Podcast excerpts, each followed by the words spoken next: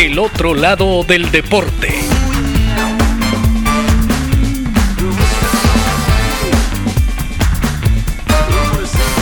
Hoy presentamos los 100 puntos de Will. El 2 de marzo de 1962, en el Hershey Park Arena, se celebró el encuentro entre los New York Knicks y los Philadelphia Warriors, el equipo anfitrión.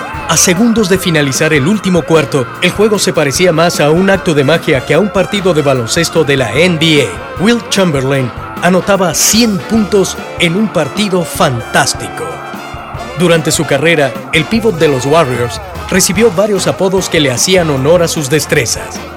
Uno de ellos fue Goliat, pero aquella noche contó con la puntería de un David. Lanzó al aro contrario 63 veces, acertó 36. Desde la línea de libres concretó 28 de 32 cobros. Pese a este récord todavía imbatible, Will Chamberlain salió del partido no del todo satisfecho. Con aparente humildad, el basquetero dijo a la prensa, Si me hubiera dedicado solo al baloncesto y no hubiera salido la noche anterior, habría llegado a los 140. No fue tan asombroso. A esto, Will Chamberlain añade, No había podido dormir ni una hora. Vivía en Nueva York. Tenía que viajar desde Nueva York. Y todos sabían que estaba en eso cada semana. Y a veces me quedaba levantado porque había tenido una cita la noche anterior y no dormía.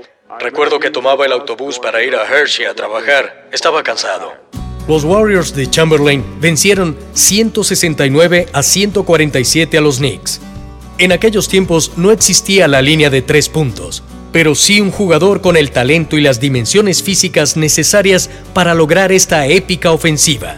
Chamberlain estaba un paso más allá del resto de los profesionales del baloncesto de su época. A 46 segundos del final, el pívot selló la victoria con la última de sus cestas, la que estamparía las 100 unidades a su registro.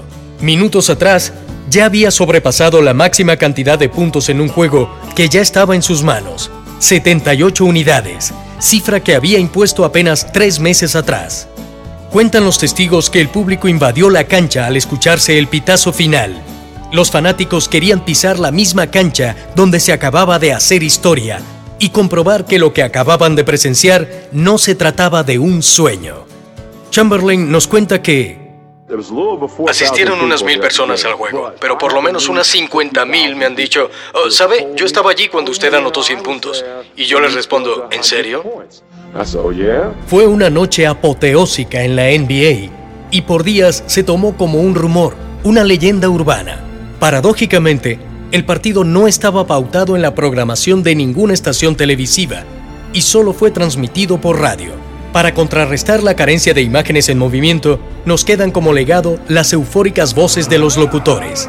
Esta situación, más que oscurecer el récord, le da un cariz legendario y enaltece a Chamberlain más allá de sus 2 metros 16. Su talento está a la altura de lo mitológico. El otro lado del deporte.